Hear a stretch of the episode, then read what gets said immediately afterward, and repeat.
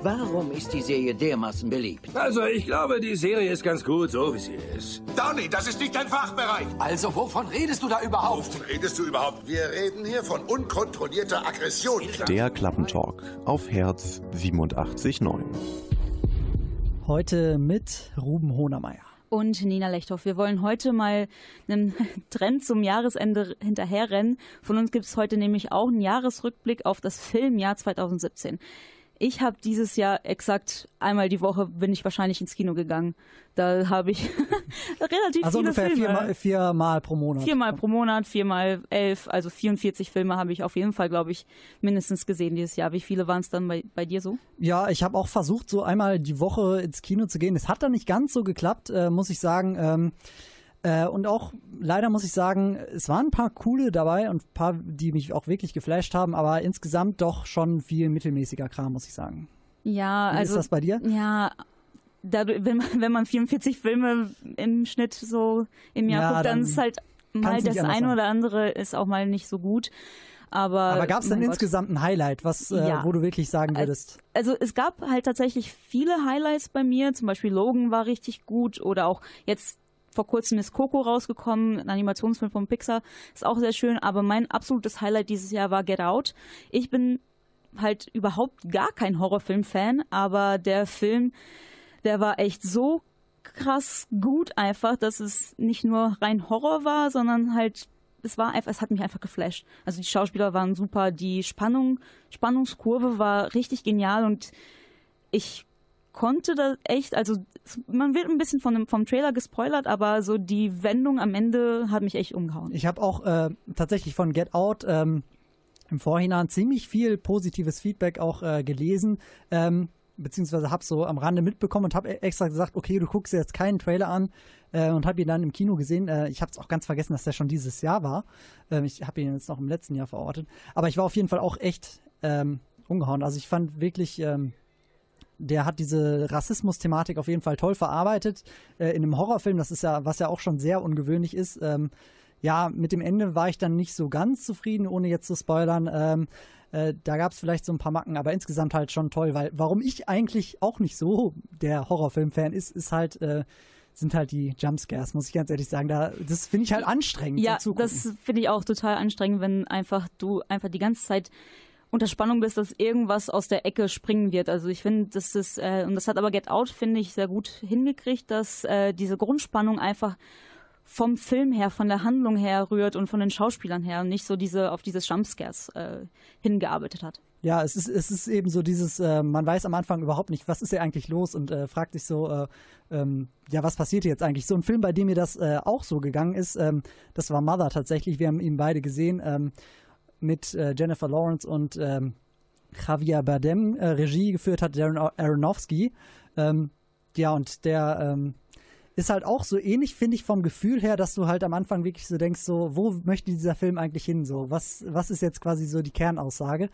Man ist am Ende ähm, ein bisschen schlauer, auch nicht so wirklich. Also er lässt sehr, sehr, sehr viele Fragen offen, äh, aber ich fand dieses Erlebnis einfach, ähm, einfach großartig, so dass man wirklich, es ist einfach dieser reine Mindfuck, ähm, dass man überhaupt gar nicht weiß, was ist hier eigentlich los und äh, Ich finde aber auch, dass es, äh, dass es in seinen Filmen also von Darren Aronofsky halt tatsächlich immer so, dass man sich erstmal denkt, was, äh, was wollte der Film denn gerade sagen? Da muss man den vielleicht ein, zwei Mal gucken und äh, vielleicht auch mal wissentlich den Film gucken, weil das war auch ein sehr großer Streitpunkt zwischen Jennifer Lawrence und äh, Darren Aronofsky. Jennifer Lawrence wollte halt immer, dass die Leute halt wissen, worum es geht, dass es halt äh, ich spoilere jetzt gerade nicht, aber das, äh, also der, sie wollte immer so das Thema irgendwie besprechen und dass man halt mit diesem Hintergrundwissen halt da ins Kino geht und Darren Aronofsky wollte halt das gar nicht. Und ich glaube, dass äh, Darren Aronofskys Sichtweise gewonnen hat, mehr oder weniger. Also in den Trailern sieht man da halt wirklich gar nichts. Ähm, hat es auch dafür, dazu geführt, dass viele Leute nicht ins Kino gegangen sind. Oder halt, Ja. wenn, dann halt und auch sehr, dann sehr enttäuscht waren am Ende, glaube ich. Ja, ja, klar, das ist halt immer so eine äh, Sache dann mit der Erwartungshaltung, sag ich mal, ähm, auch so, ähm, genau, wie das dann auch so hinter den Kulissen ganz genau aussah, weiß ich jetzt auch nicht. Aber auf jeden Fall, ähm, das Ergebnis fand ich sehr, ähm, sehr schön, vor allem, weil man eben mal so einen passiven Charakter hat mit äh, Jennifer Lawrence, was auch eher so ungewöhnlich ist, würde ich sagen. Man, ich glaube, manche Kritiker fanden das sogar ziemlich antifeministisch oder so, dass sie halt da quasi die ganze Zeit so durchläuft und gar nicht weiß, was ihr passiert und so weiter. Aber ich fand das irgendwie gerade mal so erfrischend, so bei diesen äh, ganzen Heldenfiguren, die man im Moment im Kino hat. Aber ähm, Genau, äh, Get Out und Mother auf jeden Fall Filmtipps von uns. Wir sind aber ja auch nicht die Einzigen, die hier Filme in diesem Jahr gesehen haben aus der Redaktion. Ähm, deswegen wollen wir gleich noch mit äh, ein paar Kollegen von uns äh, über die Filme sprechen, die sie gesehen haben äh, und vor allem über ihre Lieblingsfilme. Äh, das, darüber sprechen wir gleich nach Abendland Boogie von Lemur. Und hier kommen die Asylanten rein und verunreinigen die Wohnung. Die haben ja gar keine Kultur. Ich meine, der Deutsche ist ja bekannt, dass er reinlich ist und so.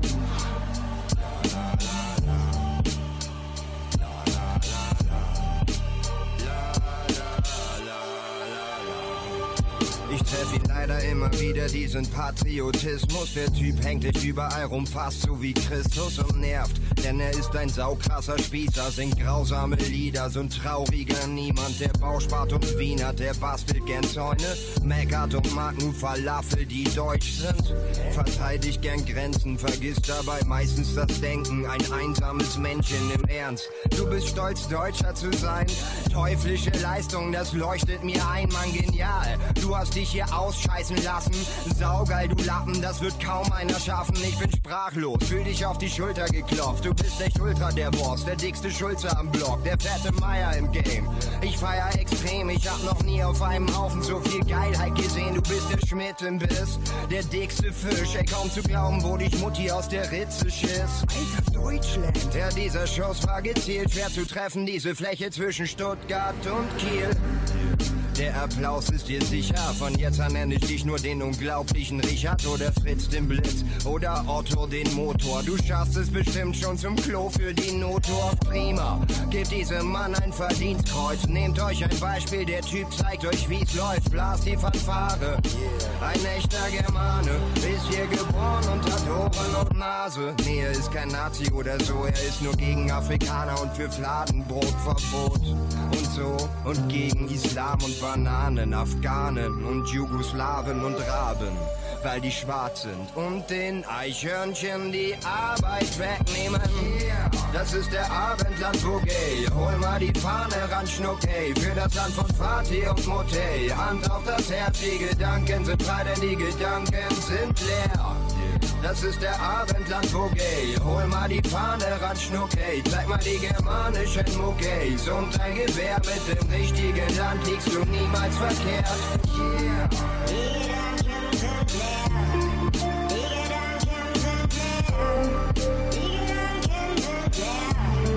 Die Ich bin nicht ausländerfeindlich, aber wie diese hier bewegen, das geht doch gegen jede deutsche Norm. Das sind Schmarotzer, sind das. Das sind Schmarotzer, die wissen, das spricht sich rum in Deutschland. Ach, da leben wir doch wieder mal den Speck, Speck, Speck, Speck, Speck, Speck, Speck, Speck. Abendland Boogie von Lemur. Ein Wunsch eines Hörers, also wenn ihr auch Songwünsche habt, was ihr heute hören wollt, ruft an unter der 0521 911 4511 und sagt uns, welchen Song ihr hören wollt. Also ich habe das Gefühl immer wieder, jedes neue, jede neue Woche, dass fast jede Neuerscheinung entweder ein Blockbuster ist oder eine französische Komödie. So kommt es mir halt tatsächlich immer wieder vor. Unter den französischen Komödien gibt es halt tatsächlich gute, also finde ich zumindest. Zum Beispiel dieses Jahr war ein Highlight von mir Ein Dorf sieht schwarz. Das fand ich sehr, sehr lustig.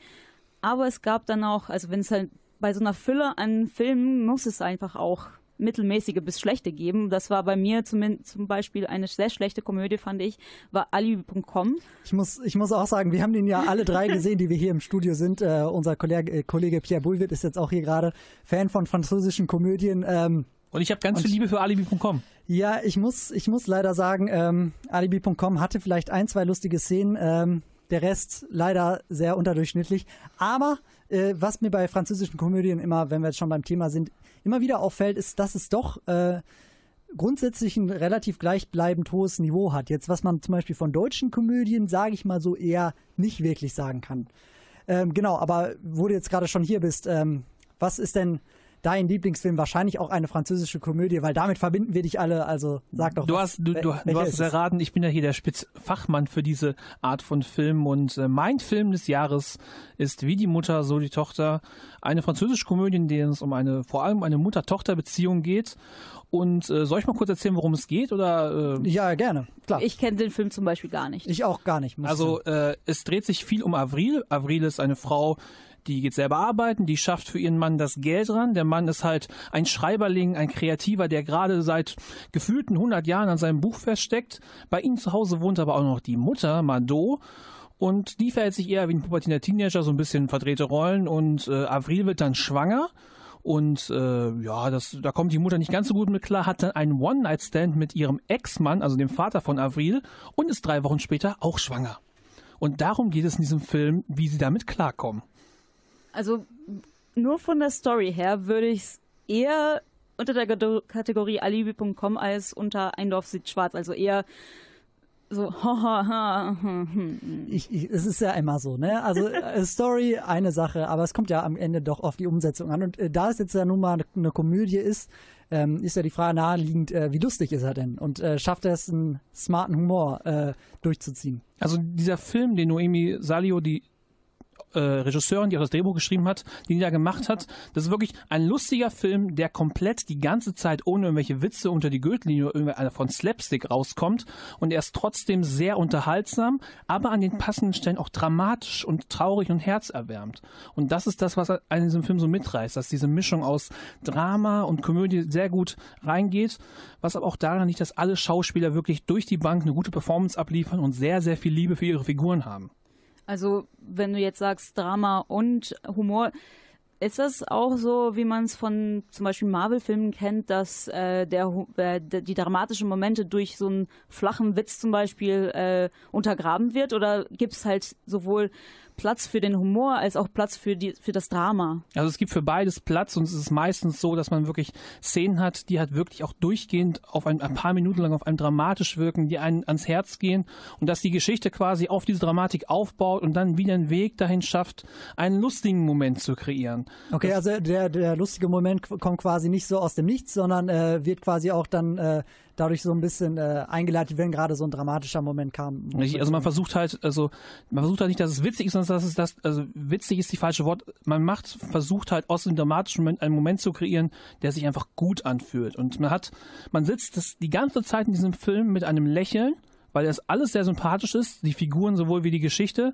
aber zwischendurch, wenn halt zum Beispiel halt, es gibt halt zwischendurch Konflikte zwischen Avril und Mado, weil halt, also Avril kommt halt überhaupt nicht damit klar, dass ihre Mutter jetzt auch schwanger ist und quasi halt ihr, ihr Leben wegnimmt. Und was ein Konflikt über den ganzen Film darstellt, ist, bis zum Schluss, also bis kurz vor Ende, weiß Avril nicht, wer der Vater ist. Also Von dem Kind von der Mutter. richtig. Ah, okay. Das, das, das wird halt auch nochmal geheim gehalten. Dann lässt sich die Tochter natürlich bei dem Vater über die Situation mit ihrer Mutter aus und er steht natürlich zwischen den Stühlen. Und all diese ganzen Szenen sind sehr, sehr lustig. Und auch der Hund vom Vater spielt bei dieser Aufdeckung der Geschichte eine entscheidende Rolle. Okay, ja. Also, Ohne, ohne jetzt viel zu verraten, aber äh, Ja, wollen wir das Spoiler-Alert, bitte? Ja, mit Hunden ist es ja immer so, das geht ja eigentlich immer, ne? Also die kann man, glaube ich, immer Hunde mit und einbauen. Babys. Das ist dann dieser, dieser Hundebonus, ja genau. Baby, ja, Babys, weiß ich nicht, können auch nervig sein, ne? Da muss man, muss man aufpassen wahrscheinlich. Aber Hunde gehen auf jeden Fall. Ähm, wie ist es denn äh, mit, den, äh, mit der schauspielerischen Leistung so in dem Film? Jetzt haben wir so ein bisschen über den Humor auch geredet, den müssen die ja aber auch irgendwie ein bisschen rüberbringen können. Äh, schaffen die das denn auch? Ähm, Ja, man hat also, noch- also ähm, das ist halt hier Noemi Salio, die, die Reg- Regisseurin und Camille Cotin, das ist die Dame, die Avril spielt.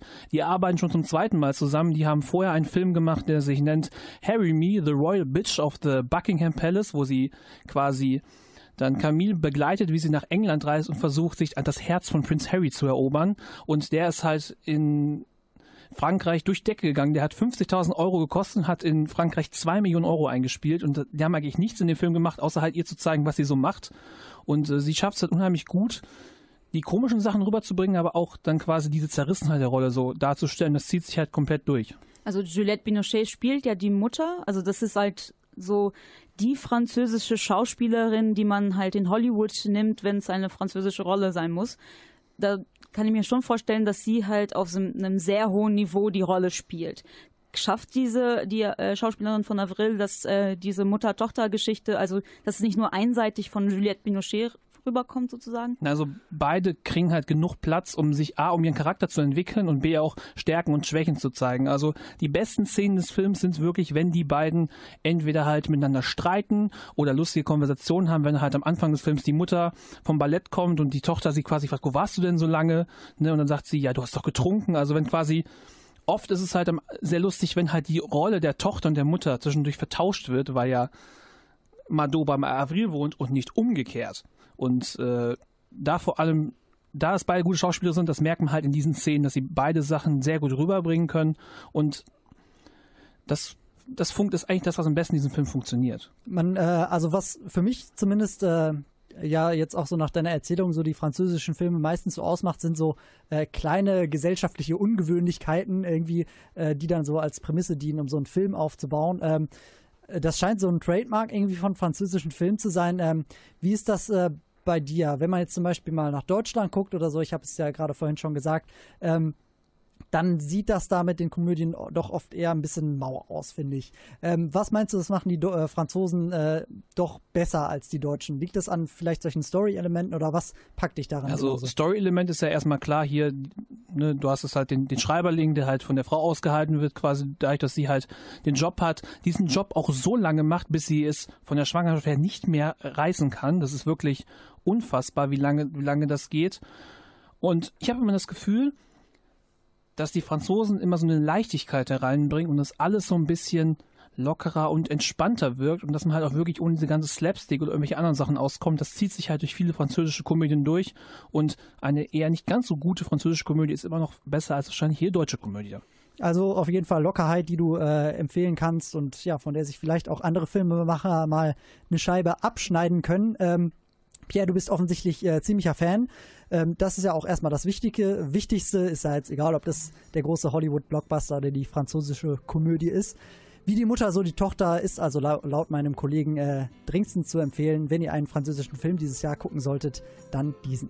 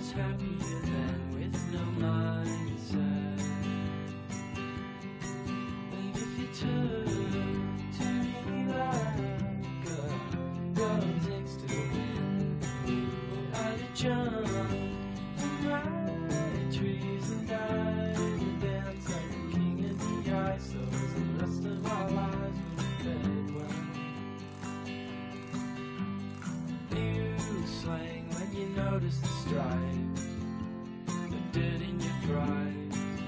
Hope it's right when you die. Old and bony, dawn breaks like a bull through the hall. Never should have called, but my head's to the wall and the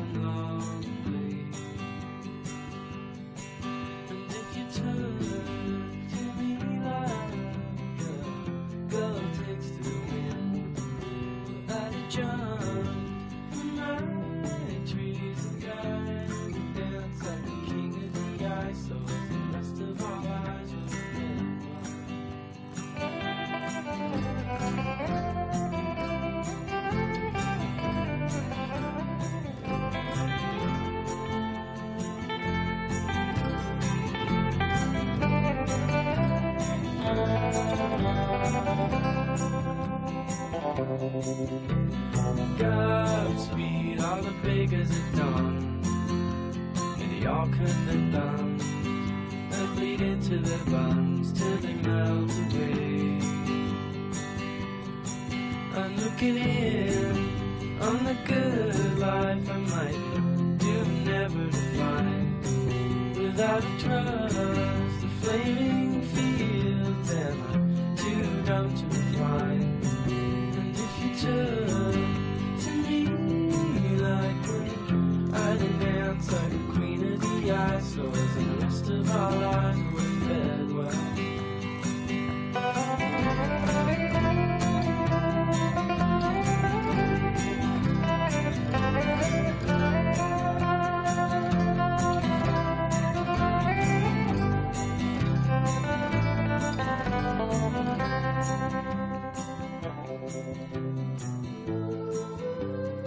Ich muss ganz ehrlich sagen, ich war nie so wirklich der allergrößte Marvel-Fan. Spider-Man mit Tobey Maguire damals fand ich zwar ganz cool, aber heutzutage gehört das ja auch nicht mehr zum großen Marvel-Universum.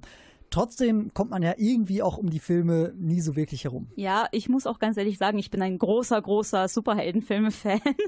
äh, das, Die sind, äh, vielleicht sollte man das nicht so laut sagen, aber das, ich, ist mir egal. Ich bin ein ziemlich Ich- großer, ich bin ziemlich begeistert. Ich glaube, du bist Filmen. da wirklich nicht alleine mit. Also Nee, das wenn man glaube ich sich- auch nicht. Wenn man sich die äh, Zuschauerzahlen anguckt, ähm, es gibt auf jeden Fall sehr viele Superheldenfilme. Ja, und es gibt, äh, dieses Jahr gab es Film- tatsächlich, ja, dieses Jahr gab es tatsächlich viele gute Superheldenfilme, muss ich sagen.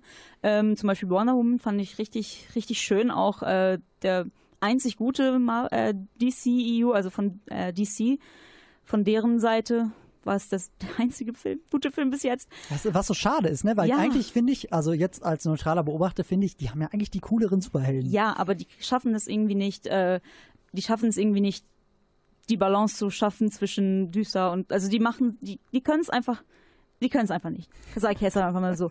Aber wer das richtig gut kann, ist halt Marvel und ähm, die sind, die, deren Filme sind tatsächlich durchweg auf einem sehr, sehr hohen Niveau und äh, meine Kollegin Alisa Flaskamp ist gerade bei uns im Studio. Hallo. Und ich weiß von dir, du bist ein ziemlich großer Chris Hemsworth-Fan. Ja, das ist kein Geheimnis mehr hier, glaube nee, ich. Das ist überhaupt gar kein Geheimnis mehr. Deswegen glaube ich schon zu wissen, was dein Top-Film dieses Jahr war. Ja, es war der dritte Teil von Thor, Tag der Entscheidung. Äh, für mich mein ja absoluter Lieblingsfilm dieses Jahres. Ähm, ich persönlich finde Marvel auch besser, muss ich sagen. Und äh, so, die haben, finde ich, für mich einfach eine bessere Qualität, wie du es gerade auch schon sagtest, bei den Superhelden. Und äh, ja, unterm Strich gibt es natürlich ein paar Filme, die vielleicht ein bisschen schlechter sind. Leider gehört da vielleicht auch der erste und zweite Teil von Thor dazu. Der dritte für mich hat allerdings total überzeugt. Ja, ich wollte nämlich gerade fragen, also Chris Hem Hemsworth-Fan, okay, aber Thor bis jetzt halt Ja. nicht so abgeliefert, ne? Ja, also die ersten beiden waren so lala. Ich glaube, hätte er nicht mitgespielt, wäre es jetzt auch nicht so super.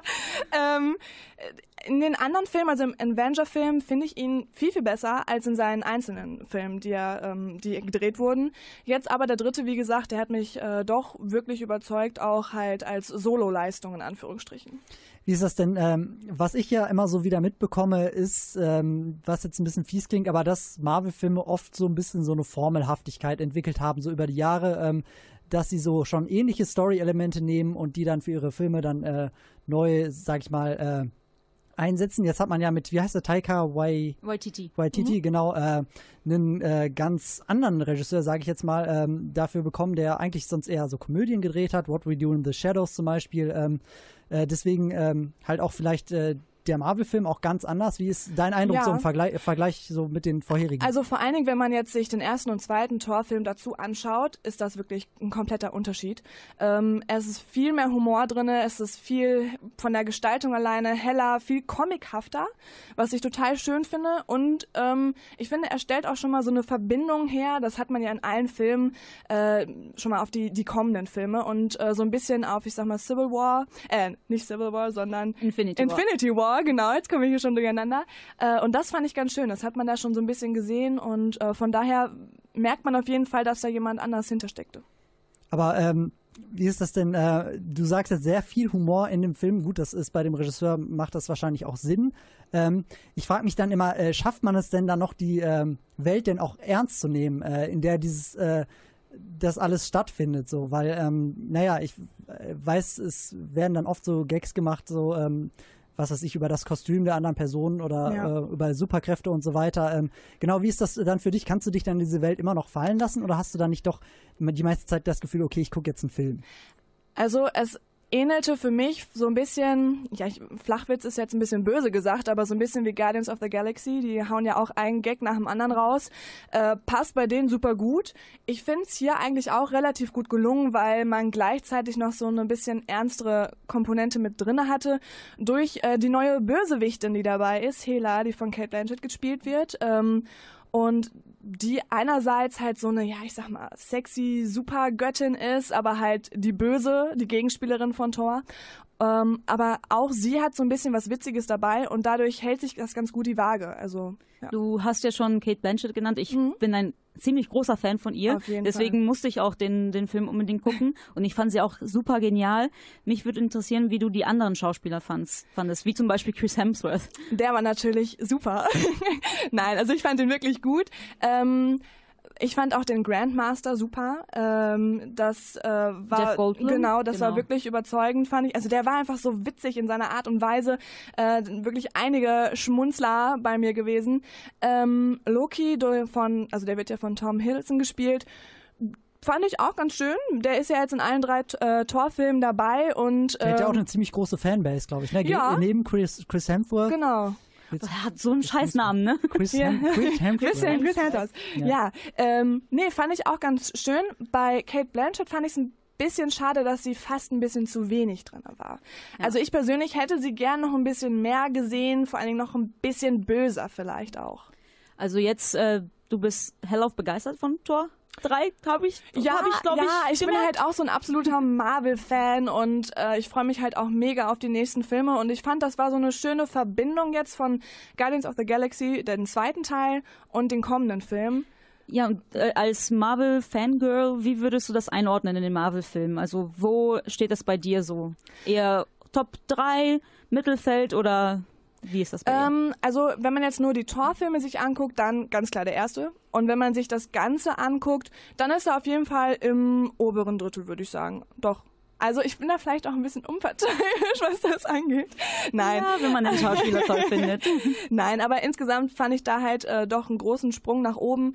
Ähm, und wie gesagt, diese Verbindung zu den anderen, das fand ich echt schön, auch wenn man sich den Trailer jetzt schon von dem nächsten anguckt. Da sieht man ja auch wieder Ausschnitte und ähm, das fand ich super gut. Also von Alisa Flasskemper auf jeden Fall eine Empfehlung zu, Ja. für Tor 3, vor allem wenn jetzt die nächsten Marvel-Filme rauskommen. Genau. Black Panther ist der nächste, der kommt im Der Februar sieht auch raus. sehr, sehr gut aus im das, Trailer. Das wollte ich auch gerade sagen, das ist, Ja. äh, das ist einfach wunderschön. Und im April kommt dann Infinity War und da werden wir sehen, wo unsere Helden des Marvel-Universums überall so stehen.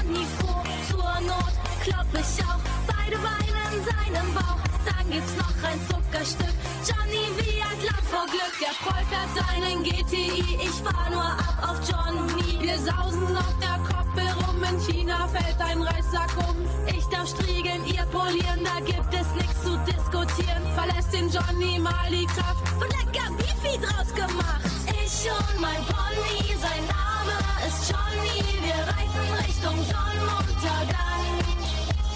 Es ist fast wie Schweben, ich fühle das Leben. Durch meine Extensions weht der Sommerwind. Mein Pony und ich, wir sind die besten Freunde. Wir halten immer zusammen, auch wenn irgendwann mal die ganze Welt gegen uns ist. Auf den Johnny, da ist immer Verlass. Ihr könnt ihr sagen, was ihr wollt. Fickt euch. Ich und mein Pony, sein Name ist Johnny. Wir reiten Richtung Sonnenuntergang. Es ist fast wie Schweben, ich fühle das Leben. Durch meine Extensions weht der Sommerwind. Ich mein Pony, sein Name ist Johnny. Wir reiten Richtung Sonnenuntergang. Es ist fast wie Schweben, ich fühle das Leben. Durch meine Extensions weht der Sommerwind. Unser nächster Film wurde ziemlich oft für den Oscar nominiert. Äh, gewonnen hat er leider keinen, obwohl ich sagen muss, äh, für mich wirkt er eigentlich schon eher wie so ein typischer Oscar-Film.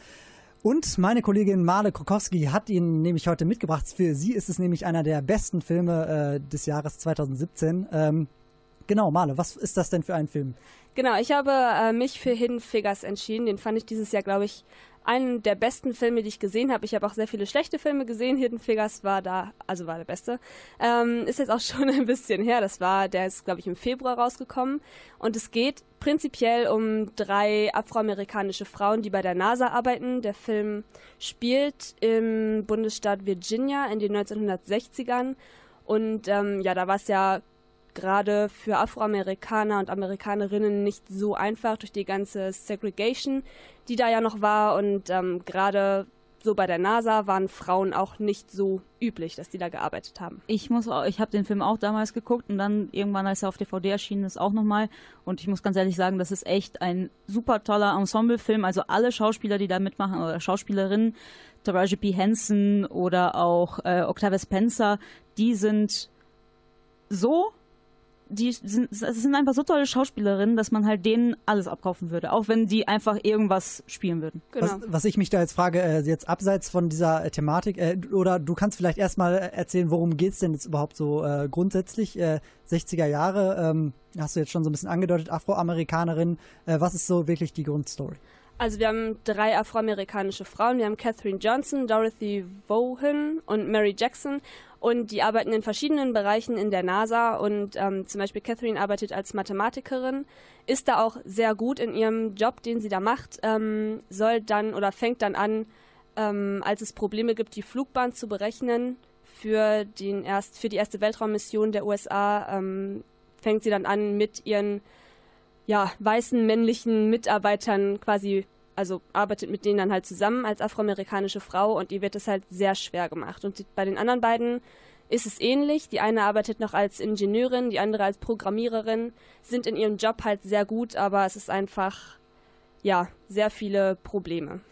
Was ich mich da frage jetzt, ähm, abseits vielleicht von dieser, ähm, von dieser Thematik, ähm, dass man eben äh, schwarze Frauen hat, die zu der Zeit ziemlich äh, unterdrückt wurden, die jetzt aber doch so eine sehr verantwortungsvolle Aufgabe übernehmen.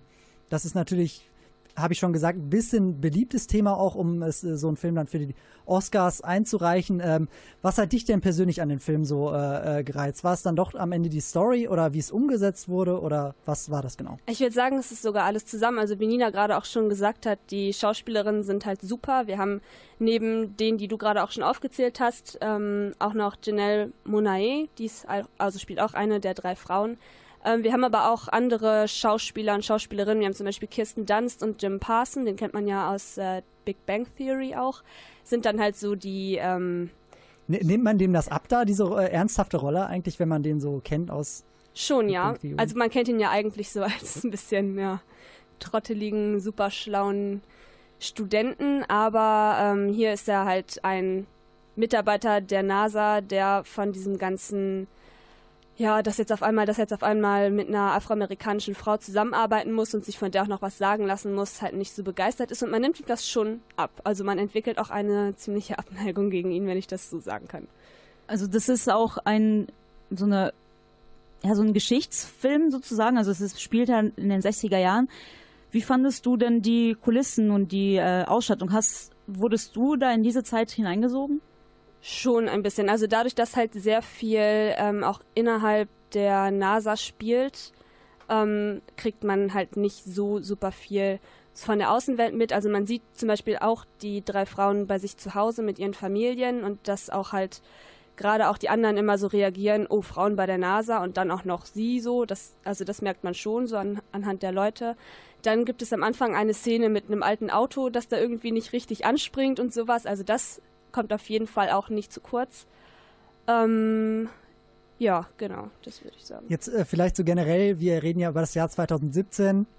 da kommt man ja um das Thema MeToo nicht so wirklich drum rum, äh, kann man sagen. Und vielleicht äh, ist das ja auch so ein Film über starke Frauen, der sich da vielleicht so ein bisschen äh, einfügt, äh, sich so ein bisschen, ähm, genau, äh, vielleicht diese Gender-Problematik auch ein bisschen veranschaulicht. Wie wichtig ist dir das, ähm, dass, dass es solche Filme gibt? Ähm, weiß nicht, also denkst du da daran, oh, das ist jetzt äh, wichtig, weil da gibt es starke Frauenfiguren, äh, siehst du es eher einfach als unterhaltsamen Film oder ähm, wie ordnest du sowas ein? Also unterhaltsam ist er schon. Ich würde aber auch sagen, also deswegen finde ich es auch überraschend, dass er keinen Oscar gewonnen hat eigentlich, ähm, weil es beruht halt auch auf einer wahren Begebenheit. Also das ist auf einem Roman aufgebaut, der Roman ist aber halt, glaube ich, ist er autobiografisch geschrieben? Nee, das ist von einer weißen Autorin tatsächlich. Ah, okay.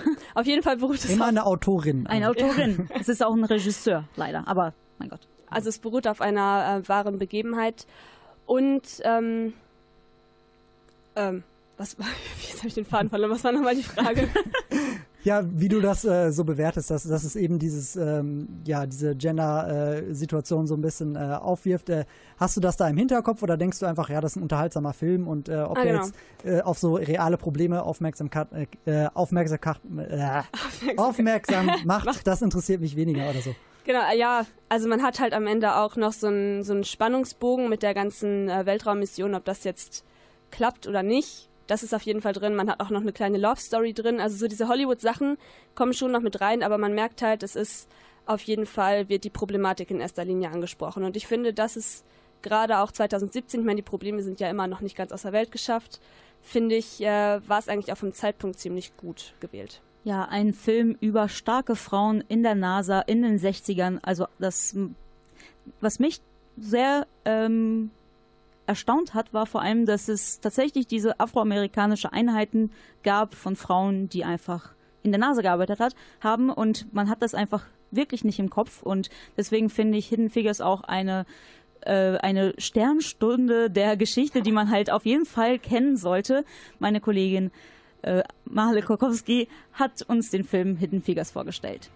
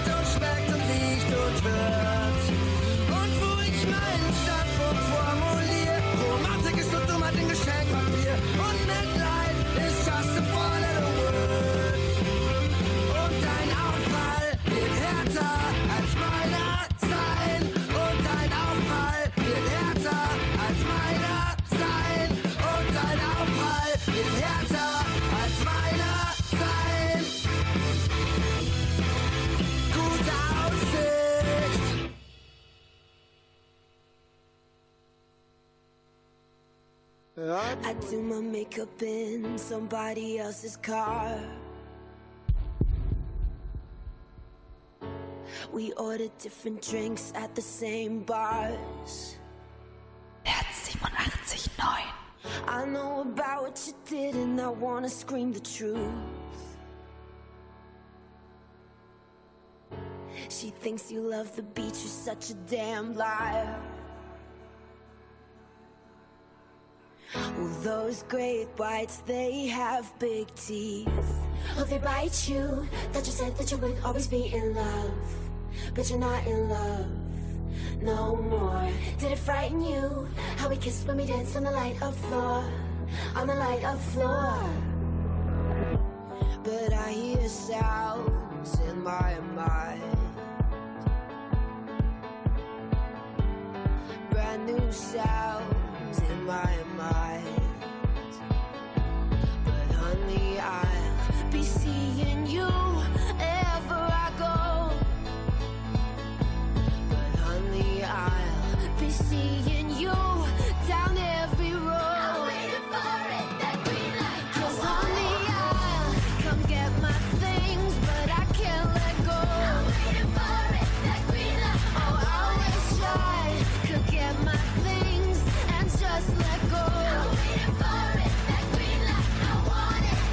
Sometimes I wake up in a different bedroom.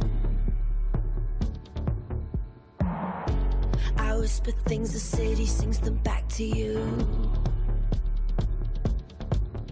Well, those rumors, they have big teeth. Oh, they bite you.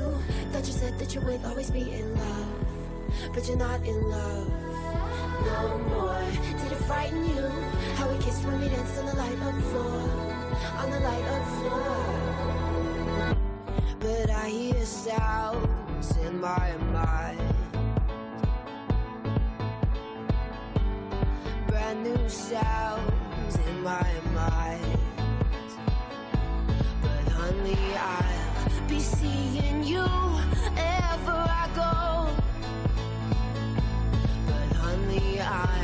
be seeing you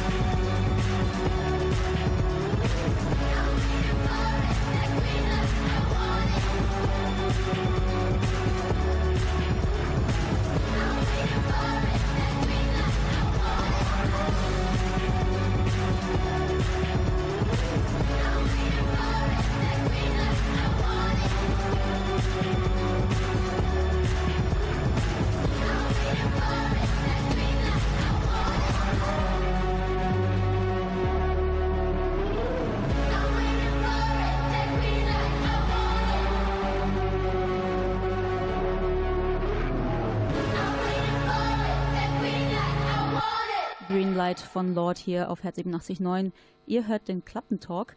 Heute reden wir über unsere, Se äh, nicht Serien, sondern Filme-Highlights 2017.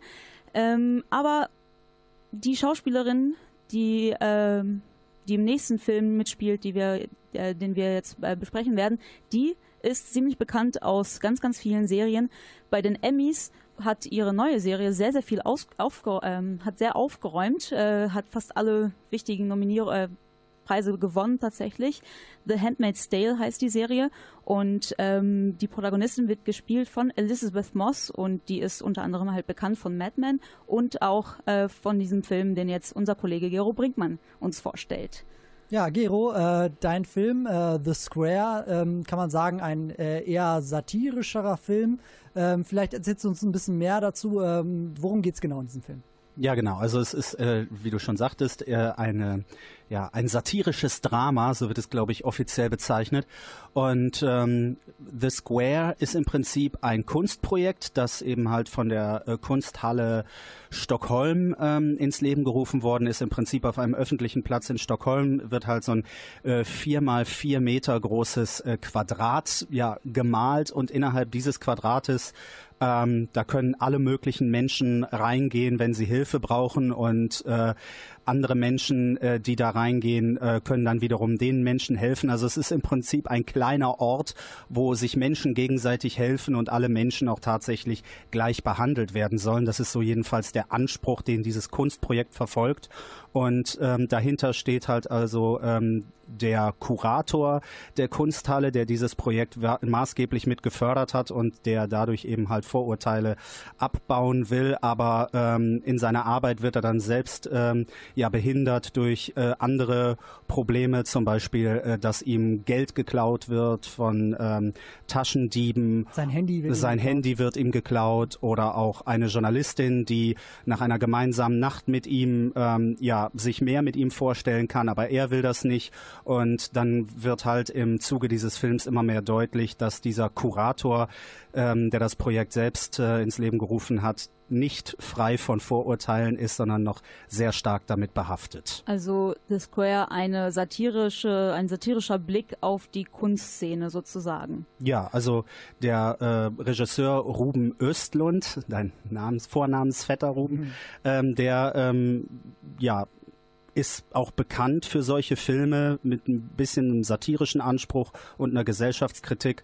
Ähm, da ist The Square ja nicht der erste Film, den er in diese Richtung gedreht hat. Aber jetzt denke ich mal ganz persönlich so, äh, was hat dich denn an diesem Film äh, so begeistert? Bist du allgemein Kunst interessiert und äh, die regst dich schon seit langem irgendwie über, äh, über bestimmte Aspekte da aus oder war es doch dieser gesellschaftskritische Anspruch? Ähm, was war es genau? Tatsächlich war es bei mir ähm, dieser ähm, ja, dieser gesellschafts- und kunstkritische Anspruch gleichermaßen, der äh, mir so an diesem Film gefallen hat und halt eben, dass der Regisseur es versucht hat, auf eine satirische Art und Weise aufzugreifen. Also, dass er nicht einfach nur sozusagen mit erhobenen Zeigefinger da irgendwie rangegangen ist und da was gezeigt hat, sondern dass er das halt wirklich versucht hat, einfach zu persiflieren. Zum Beispiel war da auch so ein anderes Kunstprojekt, wo einfach zwölf Erdhaufen aufgeschichtet worden sind und ähm, der äh, Putzmensch äh, fährt dann eines Nachts mit dem Putzwagen da durch und macht einfach diese Erdhaufen äh, zunichte.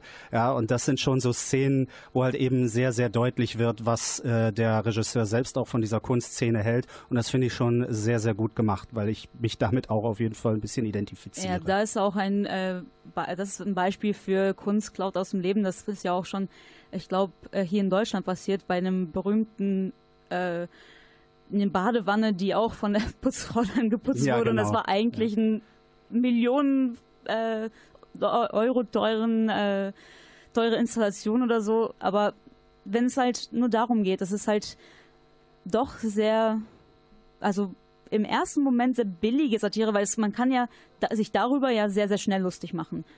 Was macht die Satire denn bei The Square richtig gut? Also ähm, es er macht ja nicht nur die ganze Zeit nur diese, diese, diese Kunstsatire, wo er halt eben diese, diese Kunstprojekte zum Beispiel aufs Korn nimmt, sondern ähm, dann geht das ja auch noch weiter mit äh, The Square, dass eben halt ähm, ja äh, dass das, dass das Kunstprojekt dann eben halt auch promoted werden soll. Und dann haben die da so eine Promoting-Agentur eben engagiert. Und die hat sich halt dann ähm, so ein YouTube-Video überlegt, wie sie dieses Kunstprojekt peppig darstellen wollen, weil einfach nur dieses, ich sag mal, dieses Gutmenschenprojekt an und für sich einfach so vorzustellen, fand äh, diese Promoting-Agentur jetzt total lame, total langweilig. Und dann hatten die sich so gedacht, okay, dann stellen wir da eben ein Mädchen rein, so ein, ein Baby äh, quasi. ja, also ein kleines Mädchen Mädchen, so vier, fünf Jahre, glaube ich, wurde mit dem Film gesagt. Und ähm, dann kommt das auf einmal bei einer Fake-Explosion ums Leben. Ja. Oh und ähm, in dem Moment, als eben die Promoting-Agentur dieses Projekt äh, bei ähm, der Kunsthalle vorstellen wollte, war halt der Kurator, die Hauptperson, gerade nicht da, weil äh, sie ganz egoistischerweise mit eigenen Problemen, mit eigenen privaten Problemen dann beschäftigt war. Und dadurch äh, gerät dann dieses Kunstprojekt in eine vollkommen verkehrte Richtung. Und die Message wird dadurch vollkommen äh, ja, untergraben. Also es wird, es geht nicht nur auf diese Kunstprojekt-Satire raus. Ich äh, habe ihn, hab ihn ja auch gesehen und äh, muss sagen, er hatte auf jeden Fall wirklich, ähm, für mich fand ich auch äh, echt großartige Szenen. Du hast es, äh, hast ja gerade schon ein paar so ein bisschen angeteasert. Ähm, ich muss trotzdem sagen, insgesamt äh, fand ich es aber doch vom Pacing her und so weiter, wie äh, die Geschichte inszeniert ist, doch äh, hatte der Film doch sehr, sehr deutliche Längen, finde ich. Jetzt kann man natürlich sagen, okay, das ist wahrscheinlich beabsichtigt, dass eben die äh, Kunstszene sich nicht weiter fortbewegt, äh, was weiß ich. Ähm, trotzdem fand ich es dann für den Filmgenuss doch etwas äh, anstrengend, dass dann doch äh, ja sich die Handlung dann über weite Strecken nicht wirklich fortbewegt. Wie ging das, das dir? Ist schon witzig, ne? Weil äh, ich habe es tatsächlich, also ich habe auch diese Längen gemerkt und äh, aber ich habe das nicht so negativ empfunden wie du, sondern ich empfand es tatsächlich halt auch ganz angenehm, weil wenn man sonst immer halt die sehr, äh, ich sag mal sehr actionlastigen Filme aus dem äh, Hollywood-Umkreis kennt, dann ist da für mich persönlich tatsächlich dieser Film The Square eine recht schöne Abwechslung gewesen und er war ja trotzdem nicht arm an Handlung und auch an äh, komplexen Handlungssträngen. Also es äh, liefen ja trotzdem auch noch immer ein paar Nebenplots nebenher und ähm, diese Längen, die der Film hatte, die wurden dann auch, finde ich, immer sehr schön durch einfach so absurde Szenen ausgeglichen, die den Film einfach auch ja unvorhersehbar machen. Ähm, und das fehlt mir ja oftmals bei den heutigen Filmen so. Ähm, zum Beispiel, wenn dann ähm, bei so einem Diner dann da auf äh, so, ein, so ein Affe als Show-Act äh, reingelaufen äh, kommt in den Saal und dann erstmal das Publikum ein, ein, da. Ein menschlicher Affe, muss Ja, ein menschlicher Affe, okay. Aber äh, das äh, ist ja auch zweitrangig jetzt an dieser Stelle, aber auf jeden Fall dann dieser menschliche Affe äh, das Publikum da dann die ganze Zeit belästigt, bis hin zu der Situation, wo eine Frau fast vergewaltigt wird und einfach das Publikum ringsrum nichts tut und man auch, äh, also mir ging es dann so, ich selber saß in dem Moment auch da in dem Kinosaal und habe mich aber auch gefragt, okay, äh, wann kommt jetzt der Punkt, wann man da zum Beispiel als Publikum genau eingreifen muss? Wo äh, hört da quasi Kunst auf und wo ähm, fängt dann wirklich das Schlimme an, sozusagen? Wo fängt die Grenzüberschreitung an? Damit hat halt auch dieser Film in einigen Situationen gut gespielt und das hat mir dann auch wiederum sehr gut gefallen und hat für mich den Film sehr sehenswert gemacht. Also du sagst auf jeden Fall äh, für ähm, für Freunde von äh, satirischer äh, Unterhaltung, die auch gerne mal äh, ja an die Grenzen geht von dem, äh, was äh, genau, also den Zuschauer quasi damit konfrontiert, äh, was kann ich jetzt, was kann ich jetzt ertragen, wo muss ich jetzt ja, also wo der Zuschauer eben selber überlegen muss auch. Ähm, genau. Sagst du, ist The Square auf jeden Fall eine Empfehlung? Ähm, genau, der Film war mutig und hat dem Publikum auch mal ein bisschen mehr zugemutet. So, also von deiner Seite aus und auch von meiner Seite aus übrigens äh, schon eine Empfehlung für äh, den äh, Film äh, The Square. Ähm, also wir sagen auf jeden Fall ein guter äh, Geheimtipp. Ja, und äh, nicht nur von euch eine Empfehlung, sondern auch, der ist jetzt bei den Shortlists für den besten ausländischen Film bei den Oscars nominiert. Genau, und wenn ja, euch diese Sendung gefallen hat, dann freuen wir uns, äh, wenn wir äh, Feedback von euch bekommen, äh, vielleicht auch neue Songwünsche. Wir haben vorhin schon ein paar bekommen. Ähm, äh, wir gehen jetzt aber auch langsam dem, Ende zu. Vorher hören wir noch What You Want to Believe von Kevin Black Dom.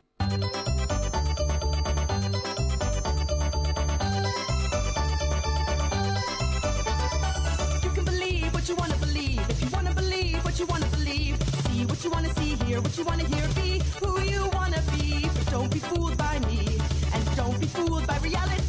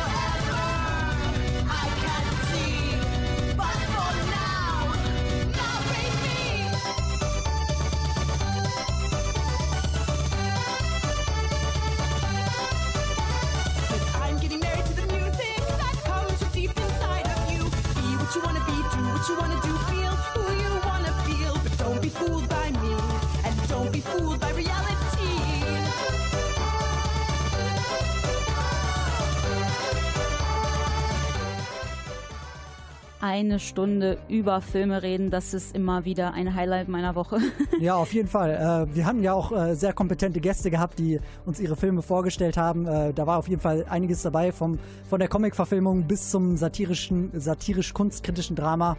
Ja, alles dabei, würde ich sagen. Ja, also und vor allem, es sind einfach so Perlen des Kinos, den man halt, äh, wenn man halt keine Ahnung hat, was man gucken soll, sollte man halt vielleicht die, diese Filme mal eine Chance geben. Genau dafür ist, glaube ich, so eine Sendung äh, sehr gut, dass äh, ja, wir mal neue Filme kennenlernen. Gut, Thor kanntet ihr jetzt vielleicht schon, aber vielleicht den einen oder anderen nicht. Aber trotzdem ist die Meinung zu diesem Film ja auch immer etwas, was das Ganze sehenswert macht, würde ich sagen. Ja, Ruben, äh, jetzt haben wir über 2017 geredet. Was ist dein Highlight 2018?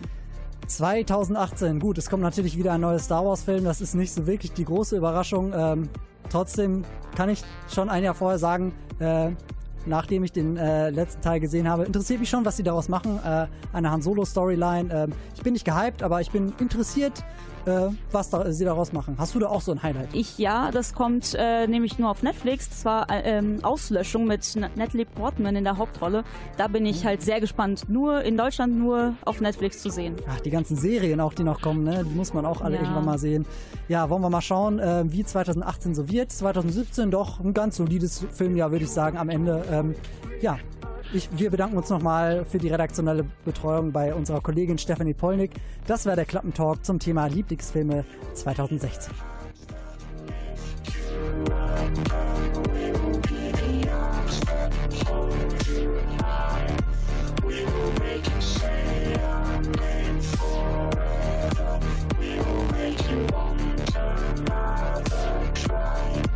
17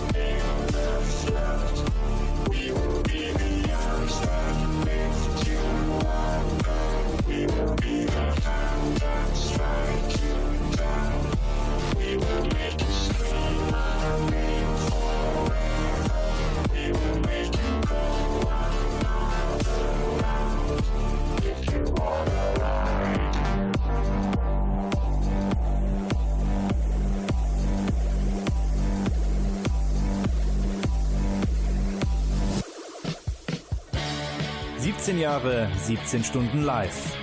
Herz 87.9 feiert Geburtstag.